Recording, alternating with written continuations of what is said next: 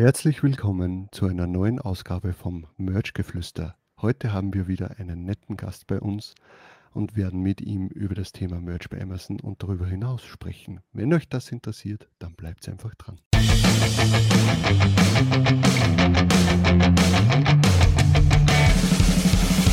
Hallo und willkommen bei Talk on Demand, der Podcast rund um Print on Demand und E-Commerce. Mit T-Shirts und vielen weiteren individuell bedruckbaren Produkten kann man mittels Merch bei Amazon, Spreadshirt, Shirty und Co. richtig gut Geld verdienen. Hier reden wir darüber. Hallo, grüß euch und Servus. Ich bin, ich bin der Sigi, das ist der Tobi. Und ich bin der Alex. Und das ist der Alex. Grüß dich, Servus. Endlich Hallo. haben wir es geschafft. Das freut mich sehr, dass wir dich als Gast gewinnen konnten. Es war eigentlich auch, wie fast bei jedem Gast von uns, relativ kurzfristig äh, und spontan eigentlich. Äh, wir Aber- wollten ja schon vor, glaube ich, einen, eineinhalb Monaten oder so ein Interview machen. Da warst du aber kurz vor deinem wohlverdienten Urlaub. Und das haben wir man. dann, ja, dann verschoben. Und ja, die Wochen ziehen ins Land. Das ist halt in diesem Business so.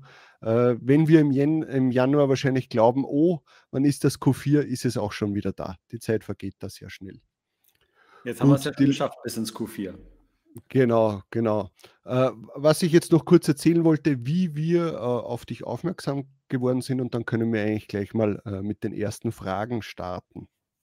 Ja, bei mir war es so, ich habe dich eigentlich gar nicht am Schirm gehabt, muss ich sagen, weil äh, ich, ich glaube, du kennst es auch, wenn man selbst YouTube-Videos produziert, man kommt dann gar nicht mehr so viel dazu, dass man ständig YouTube-Videos schaut.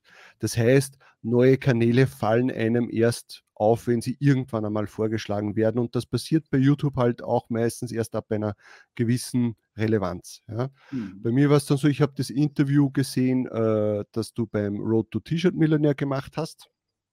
Und habe das eigentlich sehr interessant gefunden, weil ich halt äh, Parallelen äh, gesehen habe, die zu uns passen, äh, mit der äh, Art der Preise, wie du sie gestaltest, wie deine, dein, dein, deine Einstellung zu dem Ganzen ist. Und das habe ich sehr interessant gefunden und bin dann heute einmal rübergegangen auf deinen Kanal und habe mir da mehrere Videos angesehen und die für mich selbst als gut befunden. Also so war es jetzt bei mir. Wie war es bei dir, Tobi? Gute Frage. Ich habe unlängst, glaube ich, zum ersten Mal davon das mitbekommen. Äh, auch typische, ich glaube, da, wo die ganzen Accounts für die Werbung freigeschalten wurden, dann habe ich dann äh, mal ein Video von dir gesehen und habe das auch gleich sehr gut gefunden. Für mich bist du mittlerweile irgendwie so der Ads-Spezialist. Ich habe ja, also ich habe schon gesehen, dass du auch viele andere Videos machst, aber ich glaube einfach habe ich mittler, äh, bis jetzt nur die Ads-Videos gesehen. Also deswegen ist das irgendwie für mich so hängen geblieben. Und lustigerweise heute habe ich mir dein erstes Video angeschaut, dein allererstes Video, Okay. und hab, bin draufgekommen, dass du derjenige bist, der früher oder vielleicht immer noch beim Aaron in der Gruppe diese sehr detaillierten Blogposts oder halt Posts gemacht hast zu Statistiken über Sales bei Spreadshirt und andere Dinge. Und den Zusammenhang habe ich bis vor einer Stunde eben noch gar nicht gekannt. Und das habe ich sehr lustig gefunden, weil diese Posts mir eben schon auch in Erinnerung geblieben sind.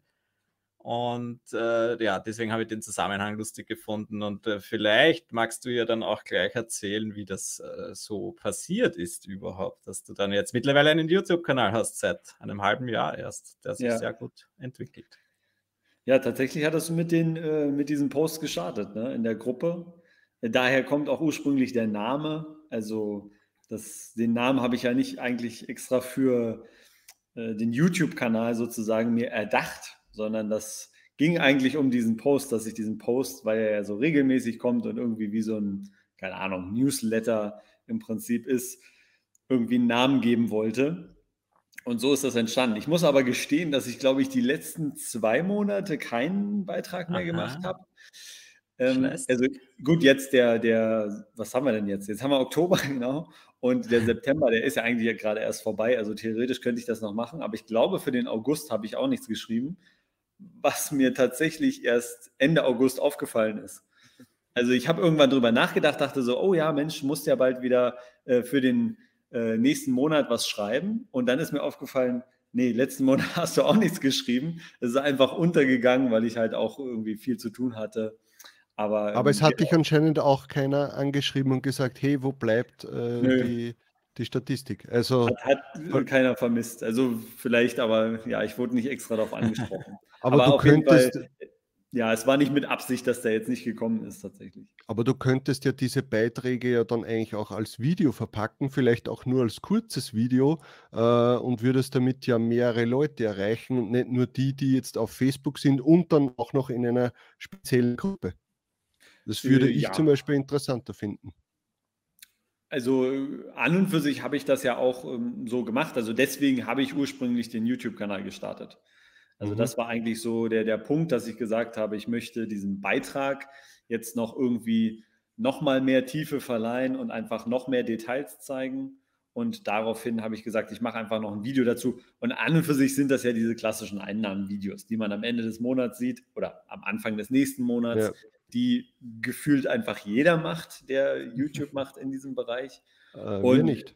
Nein, ihr nicht, stimmt wohl. ähm, und äh, so habe ich halt dann angefangen, ne? äh, das Ja. dann irgendwie auch noch ähm, in ein Video zu verpacken. Ja. Aber es wäre natürlich noch viel interessanter, wie bist du überhaupt zum Print on Demand gekommen? Ja. Ja, ähm, die Frage ist, wo, wie weit soll ich zurückgehen, wie weit soll ich ausholen? Also, Na, was war das erste T-Shirt, das du gemacht hast und in welchem Jahr? Oder warum hast du das Warum erste T-Shirt gemacht? Hm, warum habe ich das erste T-Shirt gemacht? Ja, okay, tatsächlich. Also, wie, also erstmal, wie bin ich darauf aufmerksam geworden? Bin ich durch Aaron, so, ne? Homo economicus, wie wahrscheinlich die meisten. Und es kam aber, ähm, wie bin ich auf ihn gekommen? Durch den Kolja Barkhorn, den kennt vielleicht auch einige. So, Ja, äh, was Finanzen im Kopf ist es der? genau, also Aktien mit Ja. Kopf. Ah, Aktien mit Ähm, Kopf, ja. den ich sogar früher schon persönlich kennengelernt habe. Ähm, also wir haben quasi eine, eine, wir haben früher mal das Gleiche gemacht. Kleiner Spoiler. Und ähm, genau, da, ich bin irgendwie auf ihn gestoßen und habe mich generell für dieses ganze Thema, für diesen ganzen Kosmos, Aktien, finanzielle Freiheit und äh, passives Geld verdienen im Internet mit möglichst wenig Arbeit dann äh, den Lambo bestellen und so dafür habe ich mich halt interessiert und dann kommt man irgendwann ja eben auch auf die Videos von Aaron.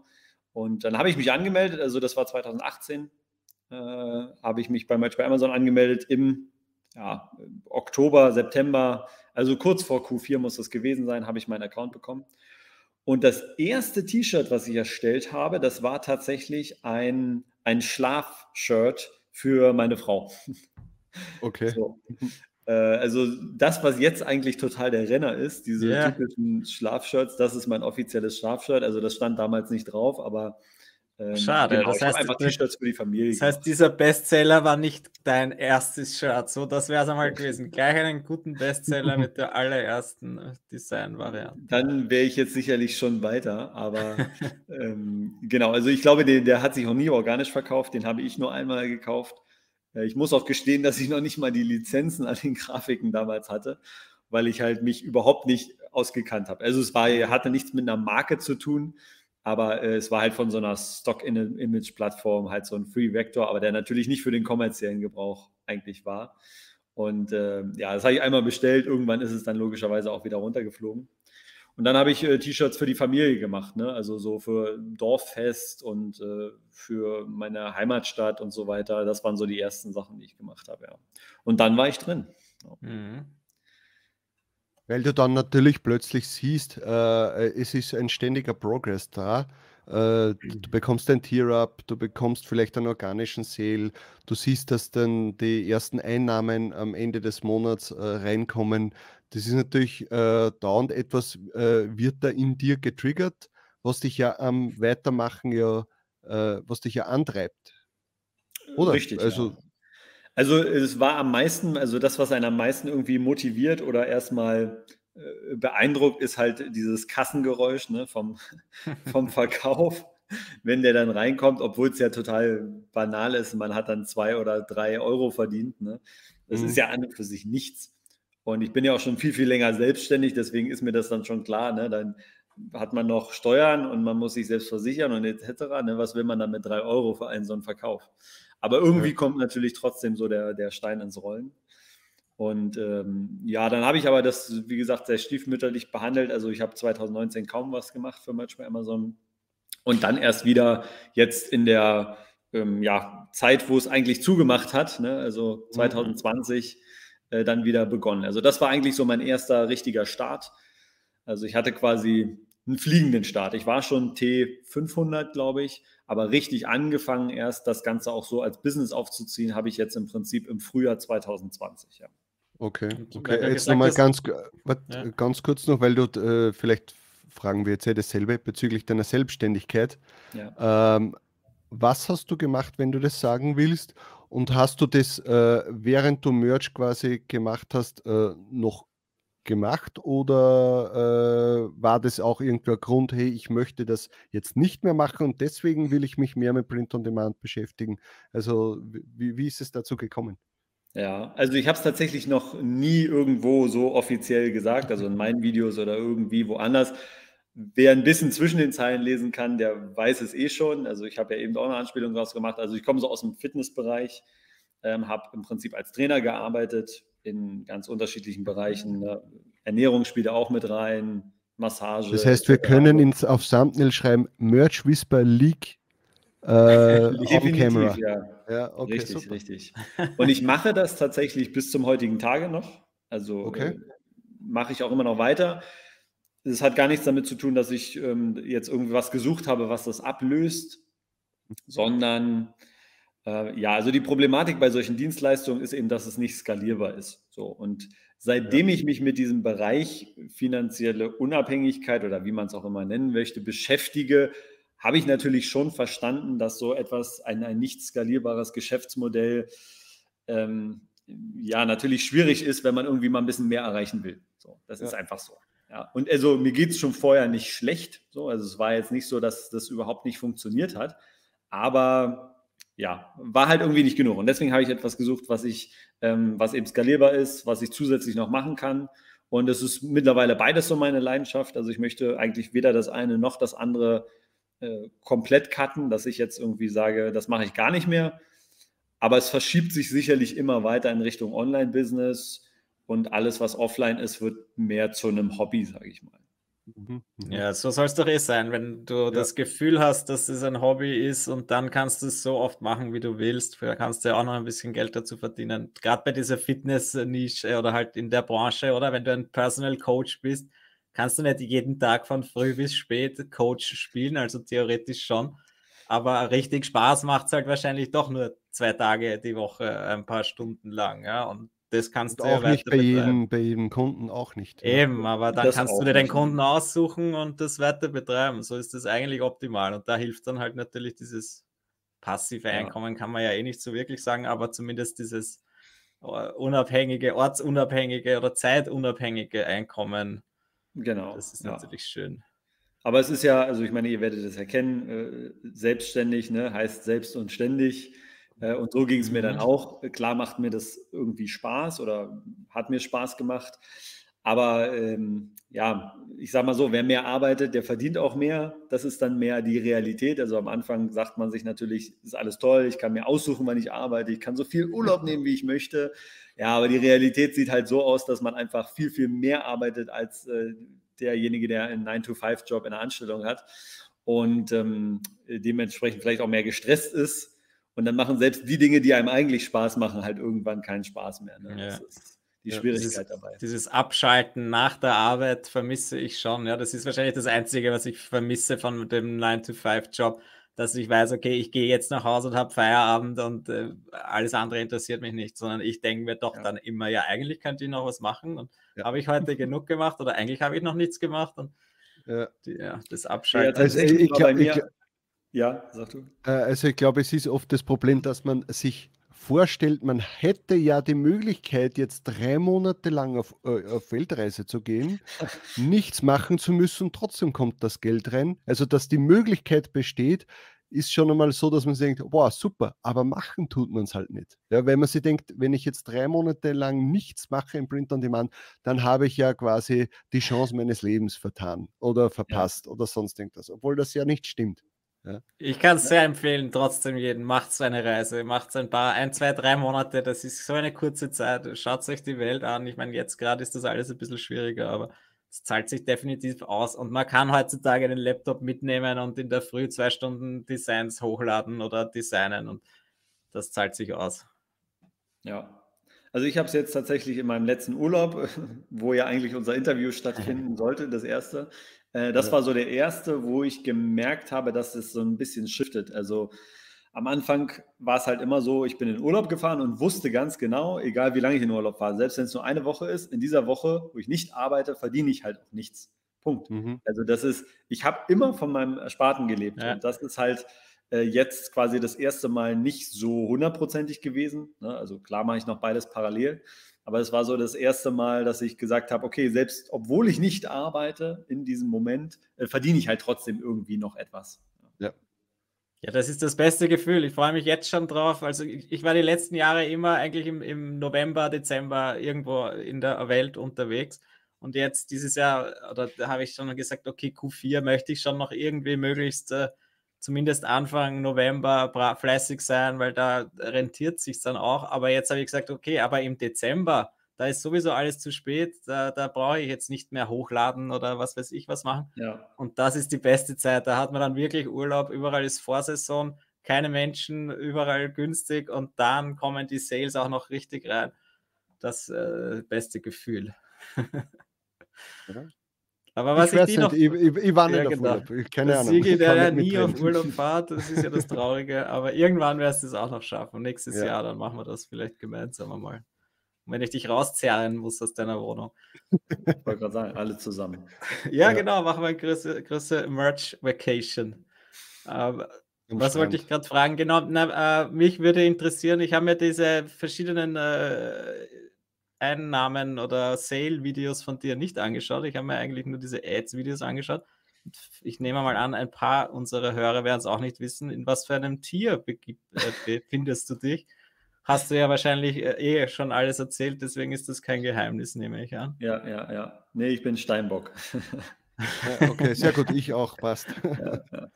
Nee, ähm, ich bin im Tier 20.000, aber ähm, habe quasi nicht die Sales von dem Tier 20.000. Das verwundert manche immer. Äh, ich habe Moment mal, was heißt das? ja. Ähm, ja, gibt es da irgendwo eine Tabelle, nein, nein, wo nein, es heißt, wenn du im Tier 20.000 bist, musst du äh, Summe Ach X so. verdienen? Nee, nee, das nicht. Aber äh, ja. so viele hat das äh, unter meinen Videos. Erstaunlicherweise ist es erst super spät aufgefallen. Also ich glaube, das war jetzt im August oder so, ist es äh, sehr vielen das erste Mal aufgefallen, dass ich quasi erst 2000 äh, Live-Designs hatte zu diesem Zeitpunkt, aber im T20000 bin, wo natürlich erstmal die Frage aufkam, wie kann man denn überhaupt hochgestuft werden, wenn man nur so wenige Designs ja. hat. Und, du jetzt ähm, Listings oder wirklich Designs? Also nach Designs. der alten oder nach, okay, ja, aber ich habe auch nur 3000. So, ne, aber ja. Und dann, ähm, genau, habe ich halt gesagt, okay, ich habe zwei Japan-Tier-Ups bekommen. Also das hatte ich auch irgendwann mal in den Berichten äh, in der Facebook-Gruppe geschrieben. So, das liest natürlich nicht jeder. Ach so. Aber im okay. Prinzip war ich Anfang 2021, war ich mhm. erst T2000. Okay habe dann irgendwann das äh, Upgrade auf 4000 bekommen und habe dann von T4000 ein Japan Up, äh, Tier, ja, Tier Up, Upgrade, wie auch immer, bekommen auf 10.000 direkt, also von 4000 auf 10.000 und dann direkt einen Monat später nochmal von 10.000 auf 20.000.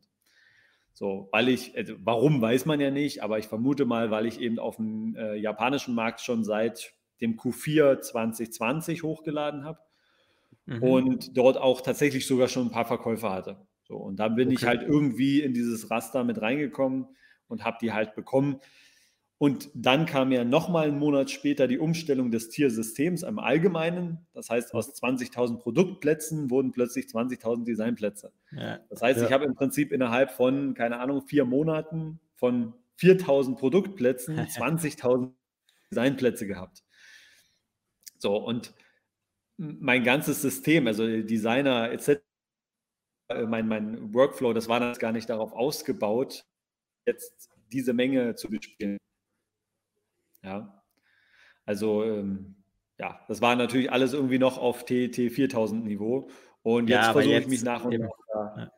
ran zu Seit dieser Tierumstellung, glaube ich, war das für niemanden mehr aufgebaut, dieses äh, Designer oder jeder Prozess muss jetzt angepasst werden ja. oder man schafft es einfach nie, seine Slots voll zu kriegen.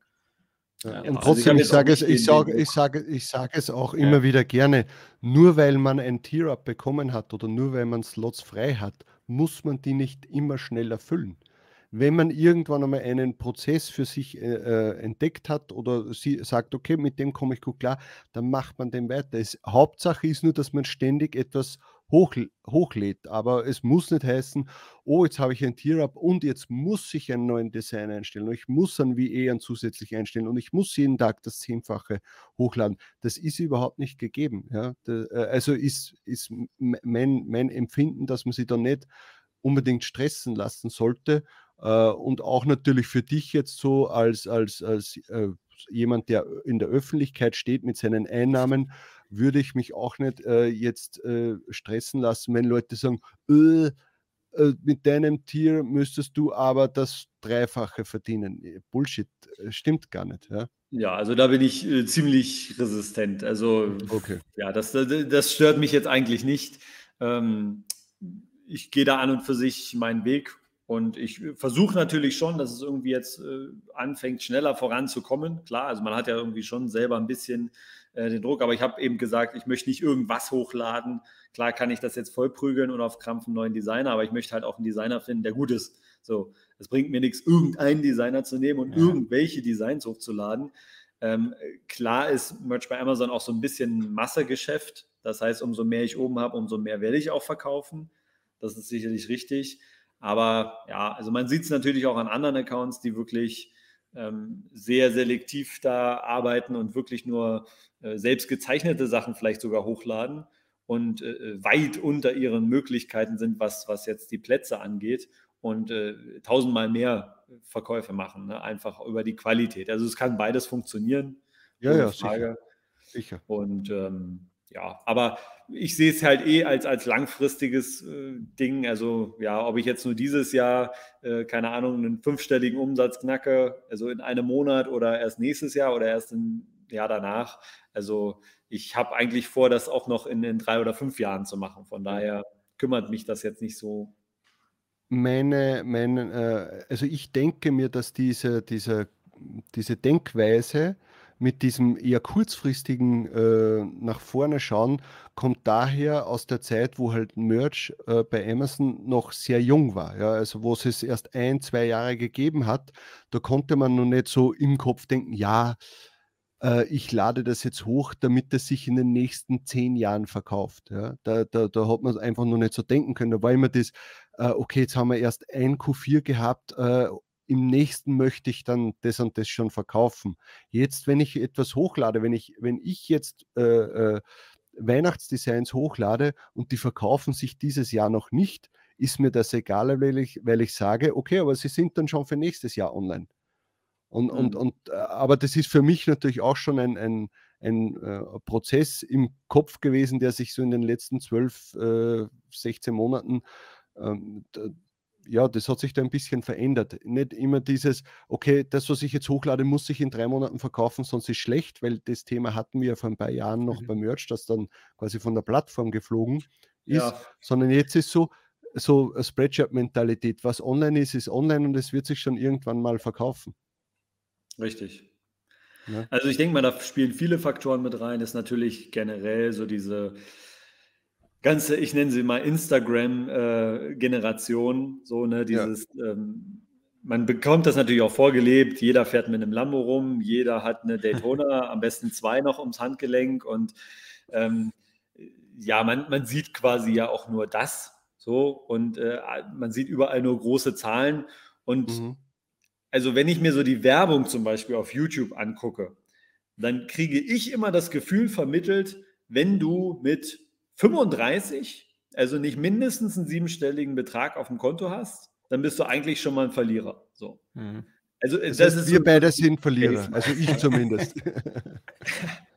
also, das kommt überall so unterschwellig runter. Ja. Wenn du nicht bis zu einem gewissen Alter äh, Millionär bist, dann ist eigentlich schon vorbei. Ne? Dann Als ob es aber das Normalste der Welt wäre. So, ne?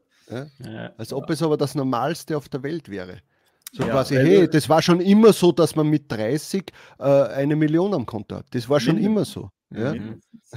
Ja. Na, finde ich eine schöne Einstellung. Das ist eh auch öfters bei uns irgendwie so die, die Diskussion, wo, wo will man überhaupt hin? Was ist das Ziel? Ja. Ist das Ziel, dass ich jedes Monat, weiß ich nicht, wie viel zigtausend Euro verdiene? Oder reicht es mir vielleicht, wenn ich 10.000 äh, Euro verdiene und dann kann ich gut davon leben und dafür habe ich dann Zeit Ja. für meine Familie und muss nicht mehr den ganzen Tag arbeiten? Äh, Das ist Äh, immer wieder und das finde ich sehr recht sympathisch, dass du das eh auch eh so siehst. Ja, also habe ich auch tatsächlich schon in einem Video von mir gesagt, dass ähm, ich glaube, der, mit dem Titel war auch irgendwas mit Jan und Aaron, äh, so, Ja. wo ich mich so ein bisschen verglichen habe. Und ich finde es gar nicht schlecht, wenn man sich jetzt irgendwie so Ziel setzt. Ne? Aber Ja. man sollte halt irgendwie in sich reinhören, ist das wirklich mein Ziel oder ist es das Ziel von jemand anderem, was ich irgendwie jetzt Ja. versuche, äh, auf mich zu übertragen. Und ähm, Ja. also ich kriege viele Zuschriften zum Beispiel, und das finde ich immer sehr schön, eigentlich, wo mir Leute Kommentare schreiben oder einfach schreiben, äh, sie haben dieses Business angefangen und ähm, verdienen vielleicht auch schon ein bisschen was, aber haben es von Grund auf nur deswegen angefangen, um sich zum Beispiel äh, so ein Urlaubsgeld zu erarbeiten. Also sie sagen, sie sind in ihrer Anstellung zum Beispiel total zufrieden, wollen das auch weitermachen. Sie haben gar kein äh, Bedürfnis eigentlich, das als Vollzeit zu machen, Merch bei Amazon, aber wollten sich halt einfach äh, nettes Urlaubsgeld im Jahr verdienen. Wie so ein 450-Euro-Job, nur halt mit dem, was sie vielleicht auch gerne machen. So. Ich- Also Ja. ne, man kann sich Ja, natürlich so. auch bei Lidl an die Kasse setzen, aber wenn ich das vielleicht äh, das ja, Print-on-Demand-Business ein bisschen lieber mache, äh, dann ist das natürlich eine gute Möglichkeit, die vielleicht irgendwann trotzdem mal ein bisschen mehr als 450 Euro abwirft. Also daraus kann ja trotzdem mehr werden, auch wenn ich es nur ganz nebenbei als kleines Hobby betreibe. Ne? Ja, es ist eben bei mir auch oft so gewesen, oder das ist dieser Vergleich mit den Leuten, die ganz oben sind, ja, oder jetzt halt die Gefahr, dass man sich mit den YouTubern äh, vergleicht, die jetzt, weiß ich nicht, wie viel 100 Shirts jeden Tag verkaufen und tausende Euro, zigtausende Euro im Monat machen. Und äh, da ist eben äh, die Frage, wie, oder gerade jetzt auch für Anfänger, kann das ja dann extrem demotivierend sein. Ne?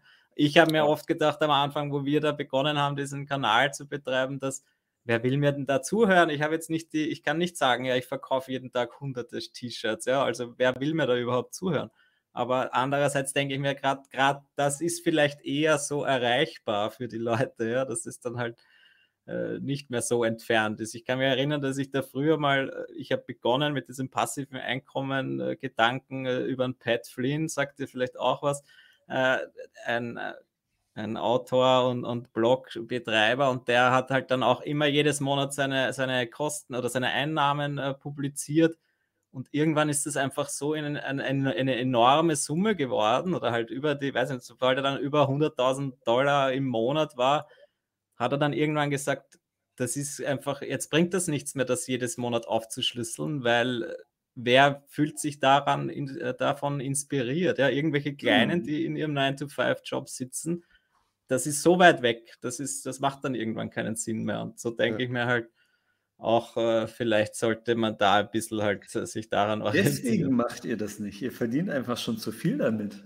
ja, schön wär's. Nein, ich sage auch im, immer wieder, dass auch wenn meine Sales jetzt schlecht sind, ich weiß halt auch, wer schuld ist, nämlich ich, weil ich halt dann zu wenig hochlade, ja. Und Ja. Äh, oder halt äh, zu wenig Zeit da rein investiere, ganz einfach, weil ich irgendwann keine Lust habe, jeden Tag stundenlang da zu sitzen und äh, Sachen hochzuladen oder Listings zu schreiben. Ja, ich habe äh, ja viele, äh, viele Designs auf meinem Rechner liegen, die einfach noch nicht online sind, weil ich, weil mir das Listing schreiben am Nerv geht. Ja. Also ja. Ja, aber wenn, wenn ich sag mal, wenn ich das weiß und äh, ja weiß, okay, es liegt an mir, aber ich habe meine, meine Prioritäten waren einfach an einer anderen Stelle höher und damit bin ich dann grün, sage ich mal. Das ist muss man lernen. Ordnung, Das ne? ist eben das, was ich meine, dass man da einfach sein Mindset halt auch dann einstellen muss. Ich kann mir jetzt auch jeden Tag denken, oh mein Gott, wie schlecht bin ich oder jetzt haben mich da Leute überholt, die haben ein Jahr nach mir begonnen und verkaufen jetzt das zehn oder fünffache. Ja, also habe ich viele tatsächlich. Also ich bin auch in, in so, so Mastermind-Gruppen drinne und da gibt es einige, die sind äh, vom Tierlevel her deutlich niedriger als ich. Äh, die verkaufen viel mehr. Ja, Ja. also ist jetzt, ich habe ja den YouTube-Kanal auch im Prinzip nicht gestartet, weil ich jetzt der Überflieger bin oder so. Äh, da- darum ging es ja am Anfang gar nicht. Aber äh, vielleicht noch eine nette Story. Ich habe tatsächlich auch, äh, bekomme ich dann auch äh, Sprachnachrichten und, und, und äh, Mitteilungen, wo mir dann im Prinzip so gesagt wird, so, ja, jetzt im Moment ist noch schon ganz interessant, aber wenn du nicht langsam ein bisschen mehr Sales machst, dann äh, lohnt sich das irgendwie für mich nicht mehr, dein, deine Videos zu gucken äh, und dann wird das uninteressant. Wirklich, wa? Okay. Vielleicht sollte ich mir doch mal deine Sales-Videos Also, anschauen. ich, ja, jo, manchmal ist es wirklich traurig, aber was soll ich machen? Ne? Wenn die Leute meine Designs nicht haben wollen, dann Ja. ist das so.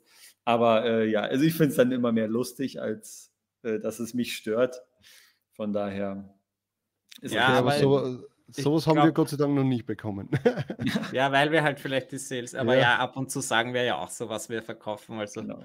Aber die Sache ist das- dann auch wieder, wenn ich meine Sales nicht zeige, dann äh, beschweren sich natürlich auch viele wieder, ja, okay, er erzählt uns einen Haufen vom Business so ungefähr, aber zeigt seine Zahlen nicht. Da kann ja irgendwas nicht stimmen. Ne?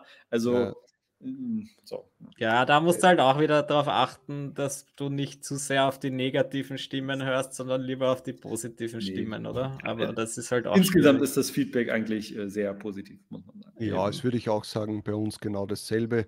Ähm, es ist, man, man darf auch nie äh, unterschätzen, das, äh, wie viel Zeit das trotz allem eigentlich äh, ein YouTube-Kanal, eine Gruppe, ein Tool, äh, also unser Research Base, was das an Zeit ja trotzdem am Ende dann wegnimmt. Und wenn das jetzt jeden Ja. Tag zwei Stunden wegnimmt, ja, im Schnitt, Mhm. äh, sind es zwei Stunden, wo wir uns weniger um unser T-Shirt-Business küm äh, küm kümmern wollen und kümmern können. Äh, aber das sind halt die Prioritäten andere. Ich finde halt, äh, seit wir jetzt zum Beispiel Research Base gestartet haben, finde ich halt das Projekt an sich viel interessanter. Ja, einfach das, wie das abläuft, was man alles tun muss, äh, wie ist die neue Ideenfindung für das Tool etc., äh, finde ich halt interessanter als jetzt das, das ständige äh, Research machen, hochladen, äh, Designs raussuchen, äh, bearbeiten, das, was ich eh schon seit Jahren mache. Äh, Ja. ich mache es noch immer gern, aber dass ich das noch immer Vollzeit äh, äh, durch, äh, also mache, das, na, das wird momentan nicht funktionieren. Ja, es ist halt mal was Neues. Ne? Es ist, Ja, genau. Vielleicht ist es in einem Jahr, dass ich mir denke, boah, und jetzt wieder voll hochladen, weil jetzt habe ich Bock drauf. Aber das ist halt momentan nicht so. Ja, ich glaube, jede Tätigkeit, die man ständig macht und immer wieder nur dasselbe, wird irgendwann langweilig. Und dann mache ich es Ja. lieber nur äh, einen Tag in der Woche und äh, solange das so auch funktionieren kann. ja. Ja. Müsste ich mir auch nochmal überlegen, so ein Tool. Ja, genau. ja.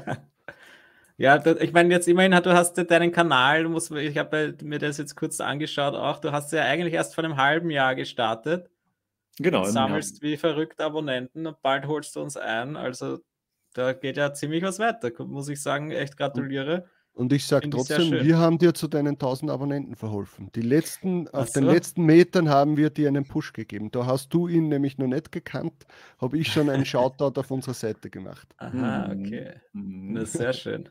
Aber schau, ich meine, du, du machst jetzt was, zwei, drei oder vier Videos manchmal in einer Woche. Das ist ja auch verrückt, was das an Ja. Zeit kostet. Kein Wunder, Ja. dass du keine Sales mehr hast. Kümmere dich lieber um dein T-Shirt. Aber auch das wurde mir schon von anderen gesagt. Wenn ich mal weniger Videos machen würde, dann würde ich auch mehr Sales machen. Und äh, man muss sagen, wo sie recht haben, haben sie recht. Ne? Also ich kann natürlich meinen Fokus mehr darüber legen. Ähm, Ja. Also es frisst schon viel Zeit. Also in einer Woche sind es locker zehn Stunden plus, die nur für den YouTube-Kanal draufgehen. Auf jeden Fall, ja. Also mindestens. Also ich mache aktuell drei Videos. Am Anfang hatte ich mal vier, aber jetzt sind es wirklich drei. Und ähm, gut für das eine Einnahmenvideo, was dann äh, kommt, das bedarf jetzt nicht so viel Vorbereitungszeit. Das heißt, das hält sich immer in Grenzen. Aber zum Beispiel so ein Content-Video, wenn ich auch irgendwas äh, vorbereiten muss, ne, irgendwas aufbereiten, äh, Informationen raussuchen etc., mir ja auch ein Konzept überlege fürs Video, das äh, frisst dann halt schon mal drei, vier Stunden oder so für so ein 20-Minuten-Video. Und was man nicht unterschätzen darf, ist Ja. das ja im Nachhinein. Du bekommst ständig Benachrichtigungen, dass jemand einen Kommentar verfasst hat. Dann willst du den, den Kommentar natürlich schnell beantworten, äh, weil, äh, ja, erst einmal für den Algorithmus, weil dann mehr Kommentare unter dem Video sind. Dann zweitens, weil du Genau. natürlich die, die Leute aus deiner Community auch nicht äh, unbedingt warten lassen möchtest und, und, und. Äh, das frisst ja alles Zeit. Also ich denke mir sehr oft, wenn bei uns um 19 Uhr ein eine Episode online geht, sitze ich oft dann noch den ganzen Abend ständig am Handy und schaue, wenn jemand da einen Kommentar geschrieben hat. Aber das höre ich mir jetzt auch schon langsam auf, weil ich mir denke, das bringt nichts. Ja? Da komme ich vom Kopf her nicht weg. Ja, also man muss sich schon eine Grenze setzen. So, ja. Ja. Also man kann nicht die ganze Zeit dann da sein. Aber ich habe dann auch im Prinzip äh, bei mir heißt es dann quasi Community-Pflege, so äh, bestimmte Zeitblöcke, wo ich mich dann halt hinsetze und wirklich nur Kommentare. Ich meine, ich habe ja dann auch noch eine Facebook-Gruppe und Instagram, da bekomme ich auch Nachrichten und der YouTube-Kanal mhm. und so weiter und so fort. Und äh, auch wenn es nur, keine Ahnung, eine kleine Antwort ist oder so, ganz kurz, aber das summiert sich halt natürlich trotzdem auf. Ja, auf jeden Fall. Also da geht schon viel, ähm, viel Zeit trotzdem rein. Aber ich muss sagen, es macht mir natürlich Spaß, ansonsten würde ich nicht drei Videos in der Woche machen. So. Und es ist, äh, also ich mag ja auch Herausforderungen. Das heißt, für mich selbst ist es auch irgendwie so eine kleine Challenge, das ähm, aufrechtzuerhalten, das durchzuhalten. Und so eine gewisse Art von Struktur kommt dadurch rein. Und ich habe immer das Gefühl, wenn ich jetzt sagen würde, ich mache nur ein Video die Woche, hätte ich nicht, also ich hätte zwar mehr Zeit, logischerweise, aber ich hätte nicht weniger, weniger Stress. Weil ja. ich würde genauso im Prinzip dann irgendwann da sitzen, okay, was machst du für das eine Video? Ähm, und so sitze ich halt einfach nur, nur dreimal da. Aber äh, ist es nicht so, dass mir jetzt irgendwie die Ideen ausgehen für die Videos. Also im Gegenteil, ich habe noch so eine Liste, was man an Videos machen kann. Also daran liegt es jetzt nicht. Nur halt eben das ja, zu timen mit den anderen Sachen, die ja auch nicht ganz untergehen sollen.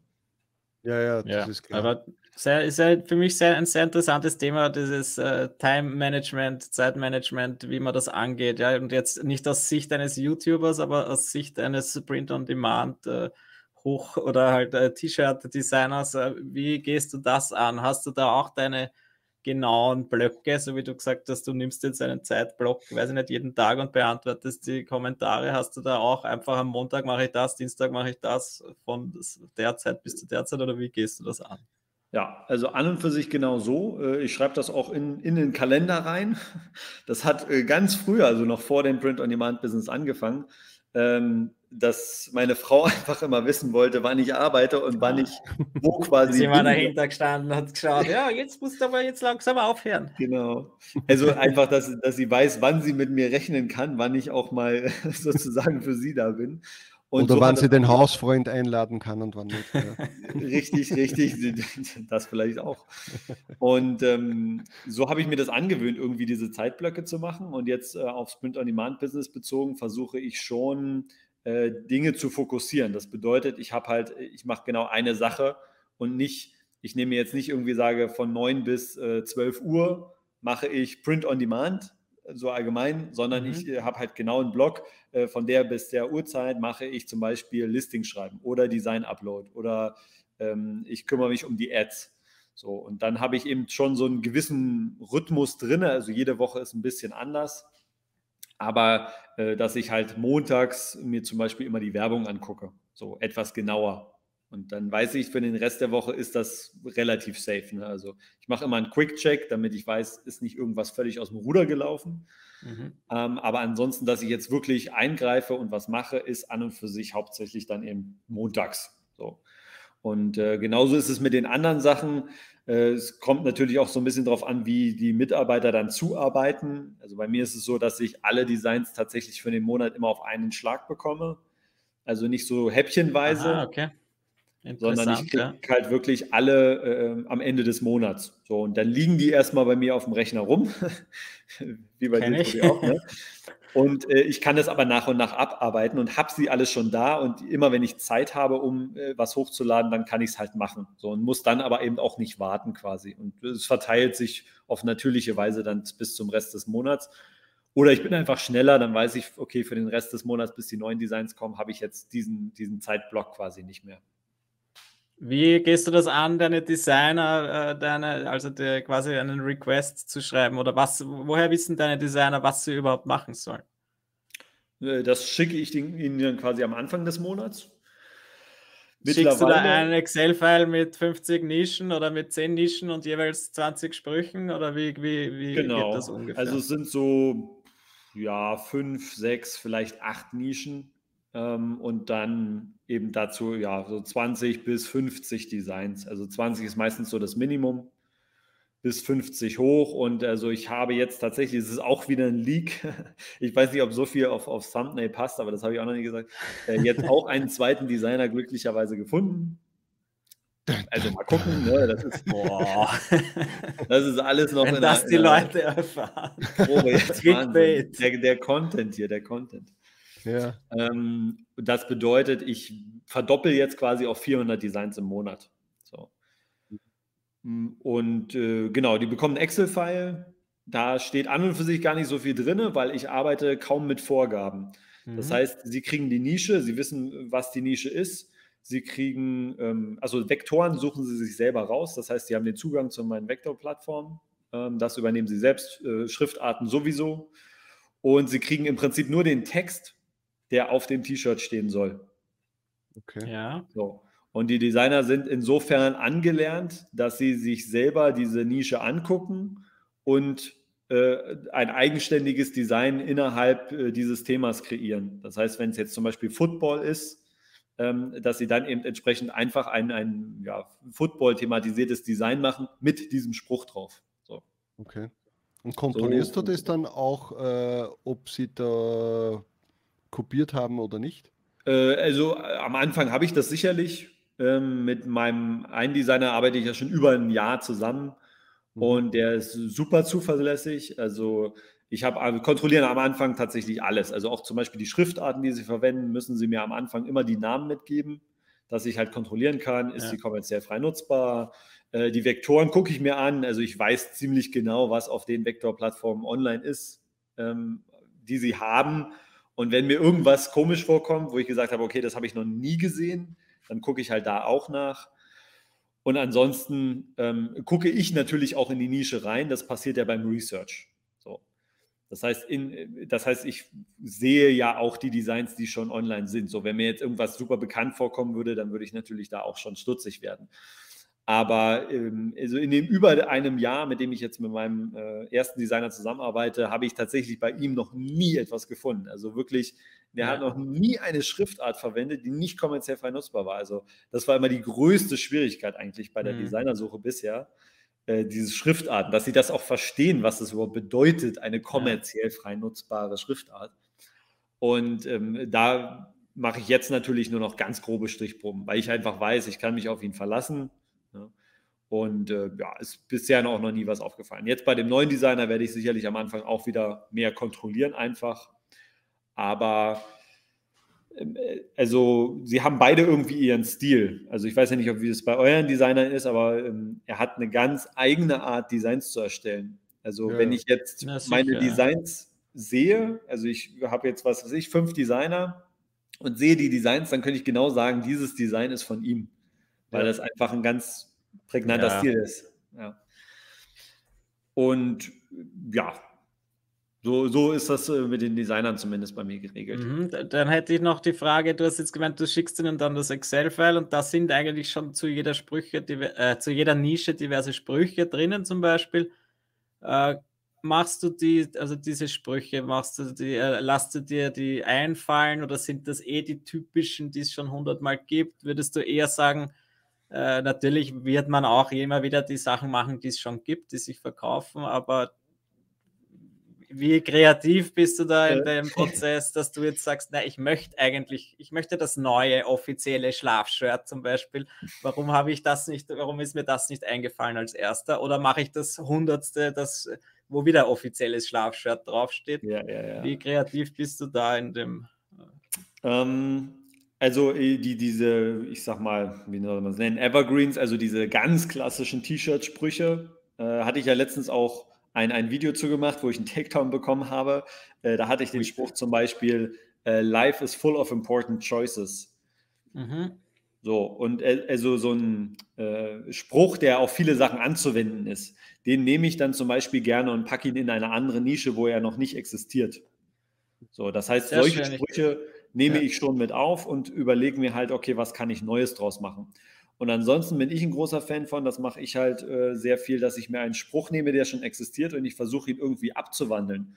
Und das funktioniert tatsächlich mit ziemlich vielen Sachen, ähm, die man entweder in eine andere Nische übertragen kann oder die man einfach irgendwie umschreiben kann. Manchmal ist es einfach ein ganz kleiner Twist irgendwie und macht daraus eine andere Geschichte. Also Ich überlege mal, was ich jetzt für ein Beispiel nehmen kann. Aber ich habe zum Beispiel mal eine, einen Spruch aus der Geburtstagsnische, also ein einfaches Geburtstagsshirt. Ähm, ohne, ohne jetzt äh, irgendeine Sub-Nische, also das wirklich nur rein auf den Geburtstag bezogen. Mhm. Und dieser Geburtstagsspruch, den habe ich dann in die äh, Bergsteiger-Nische übertragen. Also auf dem oh. amerikanischen oh. Markt, nicht im ja. deutschen. Aber das hat noch, einfach. Noch ähm, immer mit Geburtstagsbezug oder nicht? Immer noch, also es ist jetzt quasi ein Geburtstags-Bergsteiger-Shirt, okay. aber einfach dadurch, dass ich zwei Worte ausgetauscht habe, wurde es zu einem, einem Bergsteiger-Spruch an und für sich und hat da super reingepasst. Also der Spruch passt halt super in die Nische. Wurde auch schon gekauft. Also so kann man sich das vielleicht grob ja. vorstellen. Äh, und wurde auch schon kopiert. Beispiel. wahrscheinlich, wahrscheinlich. Ja. ähm, ja, das ist immer ein so schöner Ansatz. Ich glaube, ich habe sogar dieses Video gesehen mit deinem Takedown, mit diesem Life is full of choices. Das genau. war das mit den da war ich ein äh, Golfschlägern, salty, oder? Und du musst dich für einen Golfschläger entscheiden oder so. Und das hast du dann mhm. auf die anderen Nischen um, angewandt. Genau. So, das finde ich sehr schön. Ich, ich, ich, ich habe eben oft das Gefühl, dass die Leute immer nur noch das kopieren, was es schon gibt. Und sich, so wie du jetzt gesagt hast, das ist, das ist nicht so weit hergeholt. Aber man muss sich natürlich einmal hinsetzen, ein paar Minuten und sich Gedanken machen. Und so genau. kann man dann den nächsten guten Seller erschaffen. Also das äh, versuche ich halt, also so mache ich den Research, sagen wir mal so. Ich habe jetzt auch versucht, mal den Research outzusourcen. Mhm. Ähm, habe mir jetzt quasi ähm, für vier Monate, hat er das im Voraus gemacht, jemanden gesucht, der da so ein bisschen was ähm, ja, zusammengeschustert hat. Ja. Ja, also ich denke mal, an der Stelle muss man wirklich sehr viel Geduld haben und äh, es ist auch fraglich, ob das jemals dann so gut funktioniert, wie man es vielleicht selber machen würde. Also zumindest, wenn man wirklich selber dahinter steht. Ne? Wenn ich jetzt natürlich nur ähm, mit dem Screenshot-Tool dahergehe und alles kopiere und sage, hier mach mir genau ja. sowas, ist natürlich was anderes. Dafür kann ich, brauche ich kein Anlernen, das kann ich ihm einfach erklären. Aber äh, dieses Prinzip, Sprüche irgendwie zu übertragen oder abzuändern, ist natürlich super schwer. Also wenn du das nicht drin hast, jemandem das irgendwie beizubringen, ist natürlich ein sehr langer Prozess. Und deswegen werde ich wahrscheinlich wieder dahergehen und äh, den, den Research doch erstmal noch selbst machen, zumindest bis das irgendwie soweit ist. Ähm, ich glaube, ja. man muss sich sehr viel auch emotional abkoppeln von dem Ganzen, wenn man äh, das outsourcen möchte. Das, da tue ich ja. mir zum Beispiel extrem schwer. Da ich mhm. halt sehr äh, meinen inneren Monk befriedigen muss, habe ich halt massive Probleme, auch gewisse Sachen outzusourcen, weil es für mich dann nie gut genug ist. Oder nicht gut genug, äh, sondern so, wie es ich machen würde. Äh, ja. Also da, da habe ich halt das, das größte Problem. Ja. Wobei das tatsächlich der Grund ist, warum ich outsource, weil wenn ich nämlich zum Beispiel, also ich kann auch relativ gut selber designen. So. Ja. Ähm, also ich wollte mal früher Grafikdesign studieren und äh, kann das okay. So, also nicht, dass ich jetzt super gut zeichnen kann, aber ich kann schon ein ganz gutes Design erstellen. Mhm. Aber da bin ich halt zu perfektionistisch mhm. und ich brauche einfach viel zu lange, um dieses Design zu erstellen. Und äh, da ist natürlich dieses Outsourcen super, ja. weil ähm, ja, mein Mitarbeiter dann das in wesentlich kürzerer Zeit einfach schafft. Also ich würde niemals auf 200 Designs im Monat kommen, selbst wenn ich Vollzeit daran arbeiten würde. Das ja. Und ja, das Gute ist, wenn du dann das Ganze einmal im Monat quasi dann 400 Design bekommst, kannst du gar nicht so viele äh, durchgehen und sagen, das würde ich anders machen, das würde ich anders machen, weil ja, du ja. dann ja wahrscheinlich durchdrehen würdest. Das heißt, du musst dann mehr akzeptieren lernen. Ja, Wobei ich da ja. auch wirklich sehr zufrieden bin. Also ich bin immer wieder begeistert tatsächlich. Also ich könnte meinen Designer richtig abknutschen tatsächlich. äh, ich liebe diesen Kerl, weil ich gehe durch die Designs und denke mir jedes Mal, das ist so ein mega Design, das sieht so gut aus. Ähm, also ich, ich kann nicht verstehen, warum die Sachen nicht gekauft werden. Ich würde sie ja. selber kaufen, wenn ich so viel Geld hätte. Ja? Willkommen in unserer Welt seit vier Jahren. Wir naja, haben die schönsten Designs am Start und sie werden nicht gekauft. Ja, aber das eine oder andere verkauft sich ja, ja, auf jeden gut. Fall. Man muss nur dranbleiben. Ähm, aber meine hässlichen aber, von ganz am Anfang, die verkaufen ja. sich immer noch. Immer, ja, das immer ist oft das Traurige. Deswegen ist es, finde ich, eben auch ganz gut, wenn man dieses Outsourcing betreibt, oder so wie jetzt in deinem Fall, dass du ja scheinbar, du wolltest Grafikdesign studieren, das heißt, du machst ja gerne eigentlich auch einmal selber ein Design. Ja, machst du, ja. wie ist es jetzt bei dir? Machst du jetzt gar nichts mehr oder denkst du dir, na gut, ich, ich, ich source 80 Prozent aus und 20 Prozent ja. kann ich dann aber mir die Zeit nehmen und dann was richtig Schönes machen, was mir ja auch gleichzeitig Spaß macht. Also äh, hätte ich jetzt gar nichts anderes, äh, dann ja. Seitdem ich den YouTube-Kanal habe, wird das schon wieder schwer. Ähm, und ich habe ja auch noch andere Termine, also jetzt dann auch noch meine andere Selbstständigkeit, die äh, Tätigkeiten. Ich äh, mache das schon noch ganz gerne selbst und ich muss auch sagen, dass die Quote von den Verkäufen äh, noch mal höher ist. Also wenn ich selber ein Design erstelle, dann kann ich das eigentlich relativ gut mit Ansage sagen, das äh, verkauft sich irgendwann. So, also spätestens, wenn ich Werbung drauf schalte, weiß ich, das verkauft sich irgendwann. So, ja. äh, weil da natürlich dann auch ziemlich viel Liebe im Detail drin steckt. Also ich habe eine Nische für mich entdeckt, obwohl ich mit der persönlich gar nichts zu tun habe. Aber irgendwie, keine Ahnung, scheine ich da ein Gefühl für zu haben, um da ein gutes Design zu erstellen. Das ist eine sehr grafische Nische, also wenig mit Text und Sprüchen. Und äh, da mache ich ab und zu was, aber das beschränkt sich jetzt auf äh, ein Design alle zwei Monate oder so. Ne? Also das wäre jetzt nicht genug ähm, für, für Merch bei Amazon. Also kann ja. auch funktionieren, ne? aber da habe ich zum Beispiel ein Design, das habe ich auch mal in einem Video ähm, nicht gezeigt, sondern da ging es um, um Masse versus Qualität.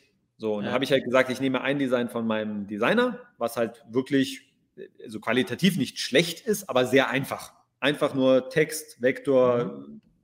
nicht viel Aufwand. Ne? Kann jeder in 30 Sekunden erstellen, das Ding. Und eins, was ich selber gemacht habe, habe ich sechs Stunden dran gesessen. So. Ja. Und habe beide hochgeladen, habe gesagt, alles klar, wir gucken mal, wie sich das entwickelt. Und tatsächlich, das, was ich hochgeladen habe, das hat sich mittlerweile auf, ich sag mal, von den sieben Marktplätzen außer Japan, hat sich es bisher überall verkauft. Ja. Ähm, auf jedem einzelnen Marktplatz, zumindest auf dem Standard-T-Shirt.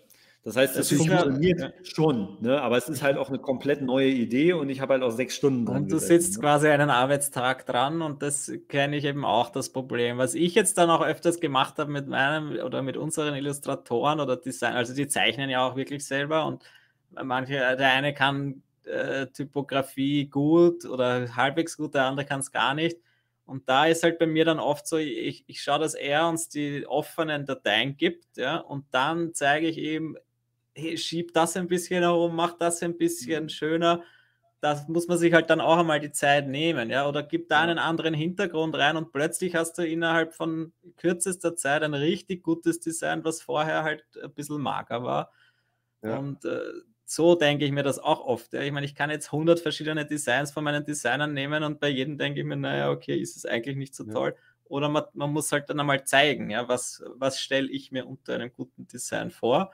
Und so lernt er dann bei jedem Mal und es wird immer besser und dann ist es irgendwann so wie bei dir, dass du dann sagst, boah, das ist richtig gut, was der macht. Das war und, sicher äh, auch eine Arbeit, oder? Es war wahrscheinlich nicht vom ersten Tag an so, dass er immer nur genau das nee, gemacht nee, hat. Also das, es hat ein gutes halbes Jahr gedauert, bis er an dem ja. Punkt war. Also die ersten Designs sahen auch ganz anders aus. Ne? Also, ja. Und ich muss zum Beispiel auch sagen, dass bei mir so ist, meine drei, vier wirklichen Bestseller, mit denen ich, äh, ich äh, mit Abstand am meisten verdiene, habe ich alle selbst gemacht. Sind alle von mir. Ja? ganz selbst? Weil, äh, na, ganz selbst jetzt nicht. Natürlich hat man vielleicht dann einmal dort eine Grafik noch genommen, ja. aber die, die, die, die, Anordnung, der Aufbau des kompletten Designs, das ist ja dann trotzdem von mir. Ja? Ich ja, habe dann am Ende gesagt, für mich reicht das Design jetzt, dass ich es hochlade und das sind die, die sich seit Jahren gut verkaufen. Ja, mit denen deswegen, ich. Ja, deswegen finde ich ja auch so, wie wir das jetzt öfters oder weswegen wir immer wieder so für Wechsels auch Werbung machen oder das empfehlen, weil du kannst einfach da Elemente nehmen und äh, da kann eigentlich so gut wie jeder ein gutes T-Shirt-Design draus machen, wenn er sich damit beschäftigt. Ja. Ich ja. selbst werde nie eine richtig schöne Illustration zeichnen können. Ja, das, äh, dessen bin ich mir bewusst, aber weil man sich eben, so wie jetzt Sigi gesagt hat, du nimmst Elemente und kannst was komplett was Neues draus machen.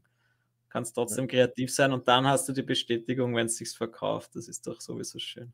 Ja. Ähm, jetzt möchte ich kurz einmal nur das Thema wechseln oder weiterführen, weil jetzt haben wir quasi die super Designs und was mir natürlich bei dir noch gefallen hat und warum wir ja quasi Fans von dir sind, ist, äh, dass du auch denselben Weg gegangen bist, äh, den wir schon seit Ewigkeiten propagieren, äh, höhere Preise.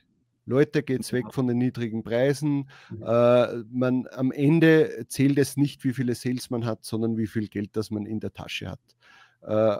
Wir verstehen, äh, wir reden jetzt nicht von Leuten, die unter T500 sind, ja, sondern im Allgemeinen. Ja. Irgendwann einmal ist wichtig, dass man Geld verdient und da hat uns halt dein Ansatz gefallen. Und auch, dass du jetzt nicht jemand bist, der sagt, ja, okay, ich, ich verdiene jetzt zwei, drei Dollar oder drei Euro mit einem Design, sondern dass du gleich einmal auch radikaler reingehst und sagst, hey, alles, was unter, sagen wir jetzt, vier, fünf Euro ist, kommt bei mir nicht rein.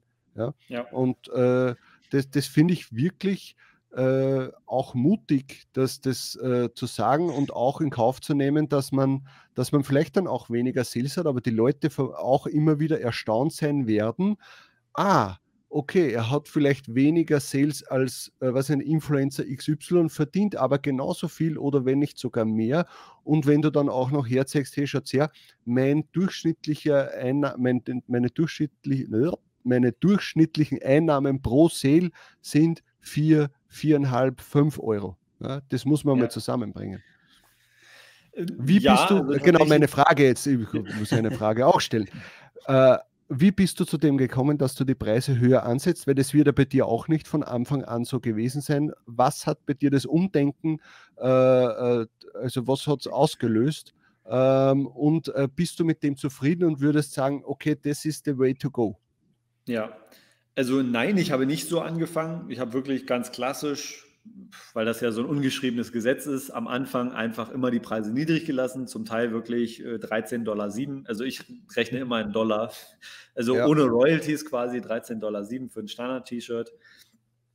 Und ähm, bin dann irgendwann 13,99 hochgegangen, wenn sie es einmal verkauft hat und dann bei der ersten Bewertung 14,99, also so ein klassisches System, aber sehr, sehr mhm. niedrig. Und ich habe nun das Glück, dass ich bereits sehr, sehr früh Werbung schalten konnte. Äh, das ist ja dann auch noch ein kritisches Thema, wenn wir über Gewinn sprechen. Ne? Da muss man ja dann auch noch mal gucken. Aber dass ich schnell gemerkt habe, okay, so kann man gar nicht auf einen grünen Zweig kommen. Also du kannst nicht einfach deine Shirts für 13,99, 14,99 anbieten und darauf Werbung schalten und damit jemals irgendwas verdienen. Also das funktioniert vielleicht mal mit einer Kampagne, mit irgendeinem Bestseller oder so, aber am Ende ähm, ja, funktioniert es einfach nicht. So, und auch, weil du ja Mut angesprochen hast, hat es tatsächlich sehr viel Überwindung gekostet, äh, diesen Schritt ja. zu gehen, weil man das so eingebrannt bekommt. Also es wird ja mir wirklich immer erzählt, sobald das mehr kostet als 15 Euro, kaufen die Leute deine Sachen nicht mehr. So, das war das, was ich bei mir im Kopf drin hatte. Und dann habe ich etwas gemacht, was ich, ähm, ich weiß gar nicht, das habe ich nirgendwo gesehen, aber ich dachte mir einfach, das wäre jetzt ein logischer Schritt und zwar psychologisch günstig für mich, habe ich gesagt, jetzt wo es sowieso, ich sage in Anführungsstrichen, schlecht läuft, im, im Januar war das ja so rum Februar, jetzt setze ich einfach mal die Preise hoch. So, weil es kann ja eh nicht mehr schlimmer werden. Ich habe sowieso schon keine Sales. Was, was soll jetzt schlimmer werden? Und dann hat sich einfach für mich herausgestellt, also ich glaube, ich bin erst so auf dieses Niveau 14,99 hochgegangen dass sich gar nicht so viel geändert hat. Also tatsächlich hatte ich mehr Sales, was einfach wahrscheinlich damit zu tun hatte, dass irgendwann März war und die Monate ja. natürlich auch besser wurden. Mhm. Und dann bin ich hergegangen und habe ich gesagt, okay, pass auf, ich haue jetzt einfach alles auf 1999 und ähm, habe besonders aber auch mit den Produkten immer angefangen, die sich noch nicht verkauft hatten, weil da kannst du nichts verlieren. Die haben sich eh noch nicht verkauft. Also wenn du die hochsetzt, und äh, sie verkaufen sich weiterhin nicht, dann ist ja, hat, ist ja trotzdem nichts verloren. Aber wenn sie sich anfangen zu verkaufen, dann hast du ja auch keinen Grund mehr, sie runterzusetzen. Weil wenn sich etwas zum ersten Mal für 1990 verkauft, warum sollst du es jemals wieder für was günstigeres anbieten? Ist doch totaler Käse. Ja. Und äh, dann war ich irgendwann bei dem Schritt, dass ich gesagt habe, okay, jetzt kommt einfach alles hoch. Ist mir völlig egal. Und wenn meine Sales hier einbrechen und es ist einfach nicht passiert. So. Und äh, Im Prinzip ist das auch nur, was ich in meinen Videos gesagt habe. Also ich habe jetzt nicht gesagt, hier, ihr müsst jetzt alle hochpreisen, weil dann habt ihr mehr Verkäufe oder irgendwas, sondern ich habe einfach gesagt, ich sehe es nicht. Also ich kenne jetzt auch keine Statistik, die irgendetwas äh, anderweitiges zeigen würde, sondern ich habe einfach aus meiner Erfahrung gesehen, du verkaufst die gleiche Menge und hast einfach nur mehr Geld. So, das ist das Einzige, was ich sehen konnte. Und natürlich kann es sein, dass der ein oder andere Verkauf wegfällt. Natürlich gibt es Leute, die auf Amazon gucken und sagen, nee, für 1999 äh, ist mir zu teuer. Klar, aber äh, das macht, glaube ich, nicht diesen großen Teil aus. Und was ich dann, also die, so der Grundgedanke dahinter, was ich für mich festgestellt habe, ist dieses Prinzip, dass äh, umso häufiger man ein Produkt kauft, umso höher ist eben das Preisgespür für dieses Produkt. Das heißt, man weiß relativ genau, was darf dieses Produkt kosten, ohne dass es überteuert ist oder dass es zu ja. günstig ist. Und ich glaube ja. einfach, dass bei einem Standard-Shirt diese Spanne schon bis 20 Euro geht. Das heißt, der Otto Normalbürger ist schon bereit, 20 Euro oder 20 Dollar für einen Shirt auszugeben, wenn ihm das wirklich gefällt. Ne, es muss natürlich ja. trotzdem irgendwie überzeugen, das Design. Und bei anderen Produkten ist es aber sogar noch besser, so einem Zip-Hoodie oder einem Kissen, ähm, wo die Leute viel weniger wissen, naja, was kostet sowas denn eigentlich, sondern die sehen es einfach. Und wenn so ein Kissen halt, keine Ahnung, vielleicht sogar 30 Euro kostet und ich kaufe jetzt nicht ständig ja. ein Kissen, woher will ich denn beurteilen, ob das jetzt zu teuer ist? Das bedeutet, bei diesen Produkten äh, hat man sogar eher noch die Chance, noch viel höher zu gehen und noch höhere Royalties dann sozusagen einzunehmen. Hast und, du bei Kissen 30 Dollar drinnen?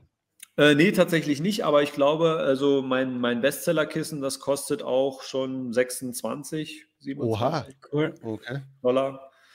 Also es, es funktioniert. Ne? Ja. Und der, mhm. der Vorteil hier übrigens äh, ist auch noch, dass man bei Kissen zum Beispiel natürlich sehr viel FBM, FBA-Konkurrenz äh, hat. Zum Teil sogar mit den gleichen Designs. Die werden dann natürlich auch geklaut. Ei. Und die werden viel günstiger angeboten. Aber der große Vorteil ist, dass äh, ja die Merch bei Amazon Produkte den Amazon Prime Badge haben. Mhm. So. Das heißt, es ist halt Prime, Prime Versand. Ja. So, und dann ist vielen das auch egal, dass das andere viel günstiger kostet, äh, ist, wenn die dafür 6 oder 10 Euro Versand äh, sozusagen noch bezahlen müssen, dann denken sie sich auch, naja gut, dann kann ich auch einfach von Amazon nehmen und kriege dafür vielleicht noch auf meiner Amazon-Kreditkarte Punkte oder was auch immer oder weiß, dass es ankommt, dass es kein äh, kein Produkt irgendwo ist, was aus China jetzt erst geliefert werden muss. Also das ist schon noch ein Vorteil, auch wenn man höher äh, preist dann. Ja, was, heißt, hast du, hier, was hast du jetzt so für einen Durchschnittspreis? Was ist ja. dein, dein äh, ja, oder der Einstiegspreis vielleicht auch einmal. Du hast nein, nein, ich meine, nicht, nein ich meine jetzt, ich mein jetzt die Durchschnittsroyalty, da haben wir jetzt versprochen. Achso, naja, also auf dem US-Markt sind es genau 5 Dollar. Das heißt, du beginnst Boah. derzeit schon auch mit neuen Produkten, sagen wir bleib mal beim T-Shirt, ist ja. ja gleich 1999. Ja, also ich habe kein Standard-T-Shirt, was unter 1999 liegt. Ja. Äh, außer äh, Ausnahme ist natürlich der, der UK-Markt. Da ist es ein bisschen ja. weniger. Ja. Äh, also ich, muss, ich muss jetzt auch sagen, das ist mein erstes Monat, wo ich, also der Oktober ist zwar jetzt noch nicht so lange, aber äh, ein Viertel haben wir jetzt schon rum, wo ich das erste Mal über 4 äh, Euro in der äh, gesamten, also über alle Marktplätze hinweg ja. äh, jetzt bin. Und 4 Euro finde ich schon mal nicht schlecht. Ja, ja, im Schnitt. Royalty ja. per Sale äh, über ja. alle Marktplätze hinweg sind laut Produkte 4,06 Euro. Und das finde ich schon cool. einmal richtig gut, weil, was man ja nicht unterschätzen darf, wenn du jetzt zum Beispiel keine Popsockets verkaufst ja, oder mhm. keine Handyhüllen, das, die reißen dir ja den, den äh, Schnitt ja noch Klar. runter, weil du kannst bei einem Popsocket im Normalfall keine 5 Dollar oder 5 Euro verdienen. Ja. Äh, ich kann mich erinnern am Anfang, ja, wieso soll ich beim Popsocket mehr als 12,99 verlangen? Ja, und mittlerweile sind wir auch schon bei 15, 16,99, wo man sagt, das verkauft sich auch, wenn es passt. Ja. ja. Äh, also das finde ich nicht schlecht und da, da sehe ich für mich vielleicht, das, ich habe dieses Jahr nicht so viel hochgeladen, aber trotzdem sind meine Einnahmen wesentlich höher als letztes Jahr, weil ich einfach viel früher mit äh, höheren Preisen ja starte. Ja? Und ja. auch allgemein ja höher gehe. Und ich, das, also ich denke mal, dass sich das im Ende November, äh, Anfang Dezember natürlich noch enorm auswirken wird. Das war übrigens eine, eine Falle, in die ich getappt bin damals, weshalb ich noch mehr Überwindung gebraucht habe, die Preise hochzusetzen. Und zwar habe ich im äh, September, war das September, Oktober, meine Preise ganz leicht angehoben, damals, als ich noch niedrigpreisig verkauft habe. Und dann sind meine Q4-Sales tatsächlich ausgeblieben. Das heißt, im, im November hatte ich ich sag mal, verhältnismäßig schlechte Sales. Also es war ungefähr gleich auf wie mit den Monaten davor. Das heißt, es ist nicht mehr geworden. Okay. Und äh, dadurch habe ich natürlich das Gefühl gehabt, okay, das ist, weil ich die Preise hochgesetzt habe und habe sie wieder runtergesetzt im Dezember. Das heißt, im Dezember habe ich alles wieder runtergeknallt, um das irgendwie zu retten. So, und der Punkt war aber einfach, und das war, ja, habe ich nicht so wahrgenommen in dem Moment, dass ich sehr viele Trendshirts online hatte. Das heißt, ich habe davor mit super vielen Trends gearbeitet, die sich schlichtweg zu Weihnachten nicht mehr so gut verkaufen, ne? Äh, sondern da laufen halt eher die Evergreens. Das bedeutet, der Grund, warum ich nicht zwangsläufig mehr Sales hatte im Q4, war ein völlig anderer. So, und ich habe das aber auf die Preise bezogen. Und dann ist was äh, das folgende passiert, und zwar habe ich im Dezember meine Royalties runtergesetzt und ich hatte trotzdem genauso viele Verkäufe. Ich hatte nur die Hälfte halt eingenommen. Ne? Und das war dann auch so der Punkt, wo ich das realisiert habe, dass es eigentlich überhaupt nichts damit zu tun hat. Ja, also in einem gewissen Rahmen äh, spielt es an und für sich keine wirklich große Rolle, wo ich die, wo ich die Preise platziere, ja. Von den Sales her. Ja, ja ich also, hätte natürlich noch viele Fragen genau zu Ads und solchen Dingen, aber ich glaube, dann würden wir noch eine Stunde plaudern. Deswegen wäre meine Frage oder mein, mein Vorschlag, wenn wir jetzt demnächst das beenden, dass ob du nicht dann noch einmal äh, zu uns kommen willst, wo wir konkret über Ads nämlich sprechen, weil da hätte ich sehr viele Fragen. Wie, wie vorher gesagt, habe ich äh, das Gefühl, dass du dich da wirklich sehr gut auskennst. Uh, und deswegen würde ich dich da gerne löchern. Aber ja. Sigi sieht schon ganz enttäuscht aus. nein, ich, nein, denke nein, mir, man kann das auch in zwei Teile spalten. Ich habe heute wir, noch einen Termin, deswegen kann ich jetzt nicht. Und ich weiß, wenn du mal loslegst, über Ads zu reden, dann werden wir da jetzt noch eine Stunde sitzen. Mindestens. Ich würde vielleicht auch sagen, schauen wir, dass wir in, in was, in zwei, drei Wochen äh, das Ganze wiederholen und dann wirklich von Anfang bis Ende über das Thema Ads sprechen. Jetzt keine Strategien mit Tabellen oder so, sondern einfach, äh, was, was unsere Erfahrungen sind, was deine Erfahrungen sind, äh, wo wir glauben, dass das in Zukunft hingeht.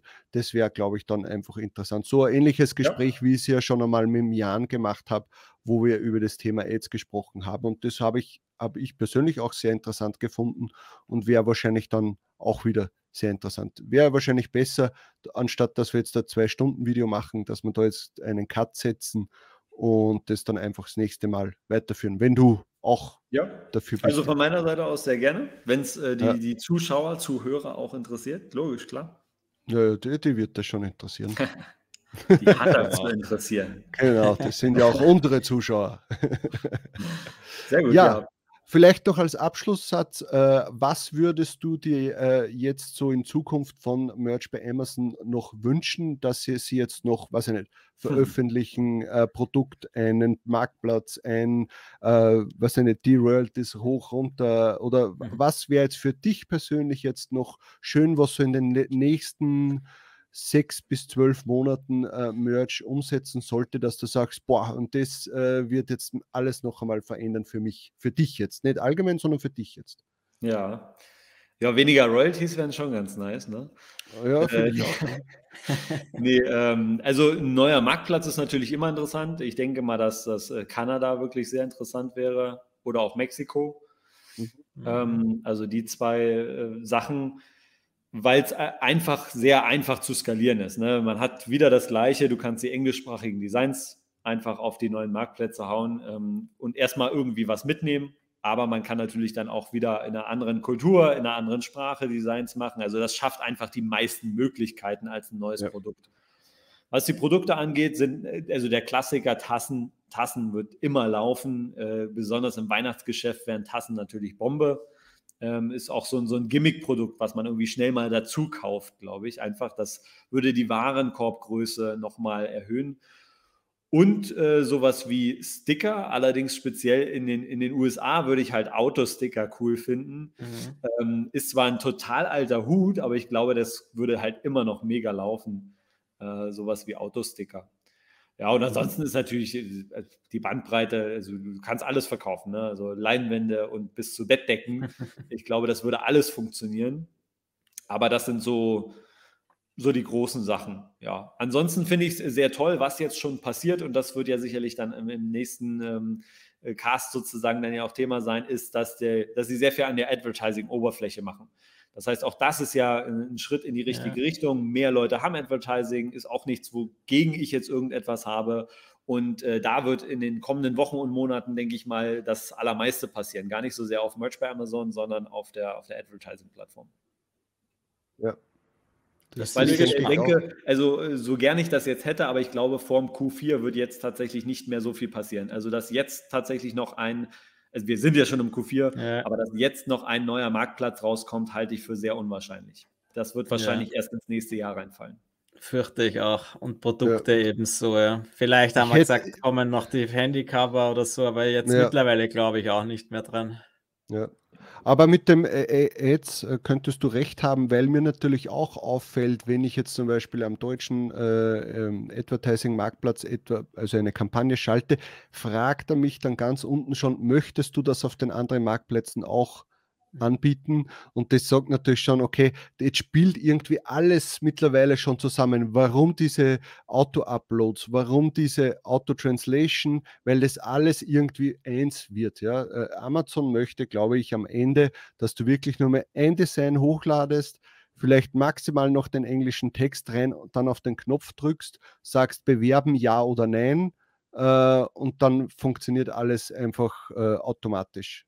Ja. Äh, das, vielleicht, das wird erst in fünf Jahren soweit sein, aber auf das baut Amazon auf. Und äh, wenn man jetzt schon so lange dabei ist bei Merch wie der Tobi und ich, weiß man, was Amazon ganz am Anfang gesagt hat, was sie möchten, wie du dein Design beschreibst, was du hochladen sollst, wie du es hochladen sollst.